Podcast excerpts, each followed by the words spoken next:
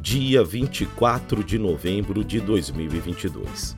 A rua amanheceu diferente. Um sol bonito, um amanhecer de temperatura agradável para o mês de novembro. A camisa da seleção brasileira, depois de muito tempo, representou apenas isso: a torcida pela nossa seleção na Copa do Mundo. Mas dessa vez ela veio num tom diferente e também acompanhada do azul, do branco, do verde, do preto e até mesmo do vermelho. Ansiedade era a palavra que estava espalhada por todo lado. Com quem você conversava ou simplesmente trocava olhares, você via aquela cumplicidade de quem estava agoniado, de quem estava ali na ansiedade, de quem estava com saudade de torcer pela seleção brasileira, desconectando-se de tudo que era alheio ao campo. Que vontade de reunir os amigos, sobretudo depois do isolamento que vivemos. Que vontade de gritar gol do Brasil, simplesmente pensando ou sonhando no hexacampeonato. A hora não passava. Depois das 12 horas, o tempo parece que parou. Veio o jogo de Portugal, deu ali um aperitivo gostoso, porque a gente sente o Cristiano Ronaldo um pouquinho da gente. Sim, o Cristiano Ronaldo é um pouquinho da gente também e não me venha dizer o contrário. Portugal ganhou de Gana. E aí aquilo foi dando combustível. E a nossa seleção? O que ela vai fazer? Será que a gente vai passar vergonha de novo? Não, a gente não vai passar vergonha de novo. O Brasil sempre estreia bem em Copa do Mundo. Será que o Neymar vai fazer uma grande partida? Será que ele vai se afirmar de vez como camisa 10 do Brasil? Ou vai ficar ali com uma coisa, um futebol um tanto duvidoso? E quem tá chegando, será que vai chegar bem? Vinícius Júnior vai jogar de titular? À medida que os minutos iam passando, a ansiedade ia crescendo, batimento cardíaco, pressão arterial, vizinhos que nunca se deram bom dia ao se encontrarem no elevador sorriram um ao outro. E aí, quanto que vai ser o jogo do Brasil? Não havia um pessimista na cidade. Todo mundo no íntimo sabia. O Brasil ia fazer uma grande partida, uma grande estreia na Copa do Mundo. Isso sem contar naquele clima, buzinas, fogos de artifício. Daqui a pouco vem a notícia: Vinícius Júnior começa como titular. A esperança foi crescendo, ela foi tomando conta da gente. E aí o Galvão vai narrar. Ele vai chamar o Olodum? Chamou o Olodum, tocou aquela batida, axé, beleza, amparado por todos os santos. Lá vamos nós, Brasil. Todo mundo cada vez mais esquecendo das tensões, das divisões que o, que o Brasil vive, que o país vive, e todo mundo se reunindo novamente no amarelo, numa tensão, numa agonia, numa alegria, para ver novamente o Brasil em campo. Apito inicial. Nossa, que saudade de ouvir Fiore Giliotti dizendo: Abrem-se as cortinas e começa o espetáculo, torcida brasileira. Me deu saudade também do Arnaldo, me deu saudade do Casão e daqueles que, junto com o Fiore, estão lá no céu. Me deu saudade do Deva Pascovitch, do Mário Sérgio, do Roberto Carmona, de tantos outros que, com a sua voz, trouxeram as páginas do futebol brasileiro na Copa do Mundo e nos contaram cinco títulos mundiais. Sim, nos invejem, nós somos penta, o único penta. E a gente começou essa trajetória para trazer aquela sexta estrelinha. O coração não cabia mais dentro do peito. Vai Brasil, vai Neymar, vamos tentar alguma coisa. A, a Sérvia começa forte, começa fazendo pressão no nosso campo de defesa. A gente tem dificuldade para sair. Será que vai dar trabalho? Não deu muito tempo, a Sérvia começou a encolher, o Brasil começou a se impor. Só que estava difícil o jogo, porque a Sérvia se fechou, botou um ônibus vermelho lá atrás e não havia quem passasse.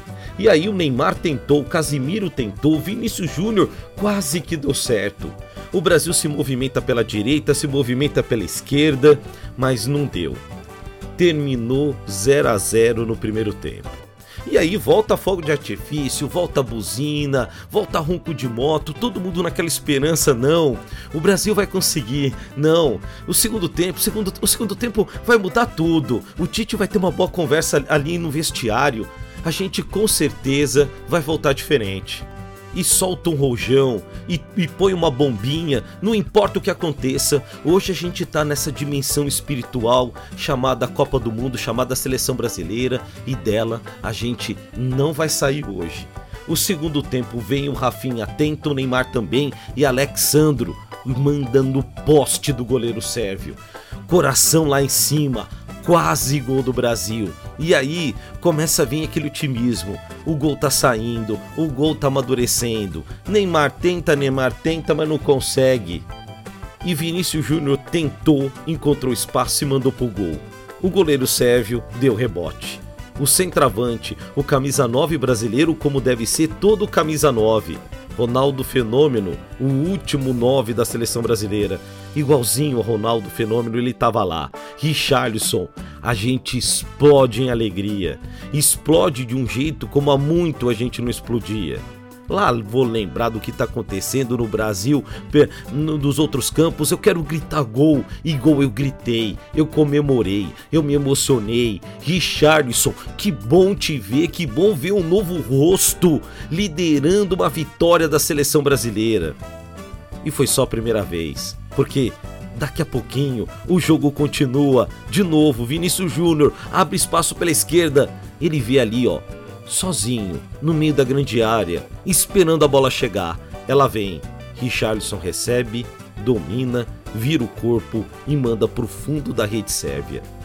A segunda explosão com maior satisfação, o pombo, ele mesmo, o pombo, ele tá sempre aqui, sempre ali, mas ele está sempre marcando, sempre esperando oportunidade. E o nosso pombo, o nosso Richarlison, foi lá e fez 2 a 0. Aí, aí a alegria já não contia mais dentro da gente. O Brasil estava estreando na Copa do Mundo como o Brasil deve estrear, se impondo, marcando gol, sendo dono do jogo, botando medo na Inglaterra. Me desculpe, Inglaterra, você jogou contra o Irã, com todo respeito ao Irã, mas a discrepância é muito grande.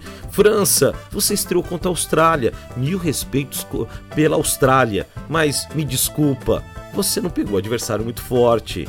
A Alemanha, você pegou um adversário bom, Japão, mas você entrou com aquele salto alto, achando que ia resolver quando quisesse e saiu derrotada.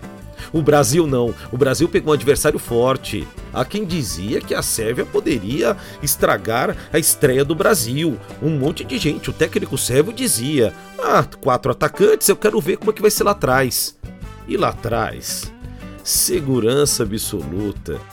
Danilo, muito bem pela lateral direita, Thiago Silva e Marquinhos, é, ali foi um verdadeiro paredão. Alexandro pela esquerda, começou o jogo ali um tanto nervoso, mas depois se encontrou. E ah, se aquela bola entrasse, foi no pezinho do poste direito do goleiro sérvio. Que explosão! Alexandro, eu acho que você vai levar um gol de presente dessa Copa. Tenta de novo, meu querido, tenta de novo, meu rei. Você vai chegar lá.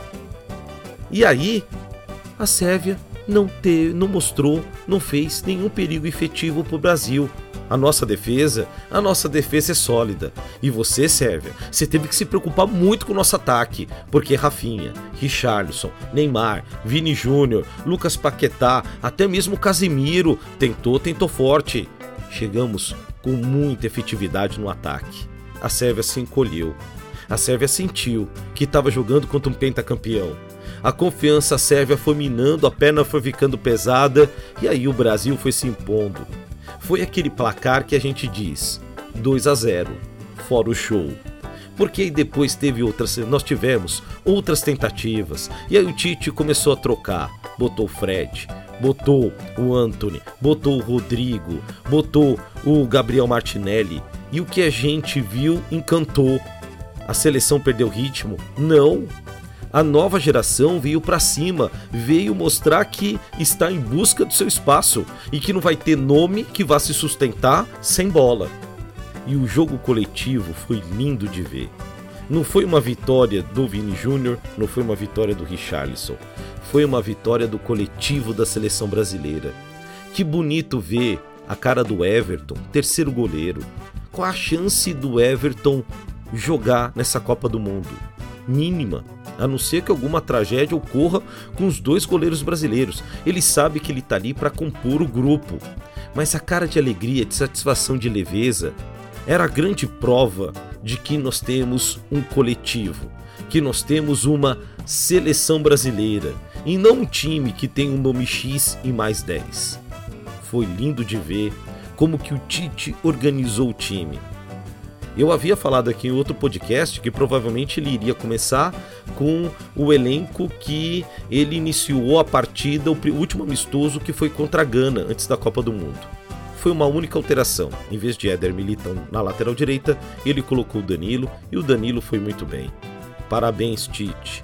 Você acertou na escalação, na armação do time e também nas substituições. Porque a gente está vendo, o Brasil tem banco pode trocar, o nível vai ser mantido. Pode trocar para tentar o diferente numa situação difícil que os meninos da nossa seleção já não são mais meninos. Já são grandes homens, já são jogadores brilhantes, são pessoas que vestem a camisa amarela e ela não pesa sobre o ombro delas. O Brasil se coloca como um dos grandes favoritos a ser campeão dessa Copa do Mundo, a botar sexta estrela. Se vamos chegar até lá, eu não sei. Mas que eu já tô com, a com um sorriso largo no rosto e com a boca cheia para dizer que o Brasil é candidato ao Hexa, sim, eu já estou. Como já não acontecia há muito tempo, eu tô empolgado. Antes eu não tava, agora eu tô. Isso é seleção brasileira. A seleção começa desconfiada, depois ela encorpa, ela vai trazendo todo mundo junto, ela vai encantando. E é isso que é a grande marca do que a gente chama de seleção brasileira. Aquilo que tem conjunto, é aquilo que vai agregando, é aquilo que vai fazendo crescer. E Tite, por favor, não demora muito. Coloca o Pedro. Eu quero ver o Pedro marcando o gol. E não vai ter talvez. No primeiro minuto que ele estiver em campo, ele já vai tentar. E não digo nada se ele já não marcar. E olha, Tite, você está muito bem servido. E você está criando uma base para a Copa de 2026. Eu não sei se a gente pode ser ex. Eu tô achando que a gente tem muita chance de conquistar esse hexa. Mas, se não der dessa vez, eu tenho certeza que esse teu trabalho para 2026 vai dar muito resultado. Então, Tite, meu muito obrigado por tudo que você está fazendo ao Brasil nesse momento.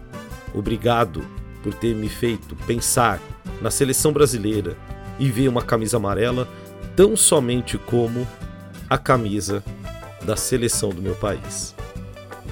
O Bola Parada especial de Copa do Mundo. Você pode fazer o seu comentário me seguindo lá no Instagram. Nós temos agora um Insta próprio, um arroba próprio do podcast é o arroba podcast Bola Parada. Vai lá, coloque o seu comentário, deixe a tua mensagem e a gente vai se encontrar no próximo episódio. A Copa do Mundo de fato começou. O Brasil voltou.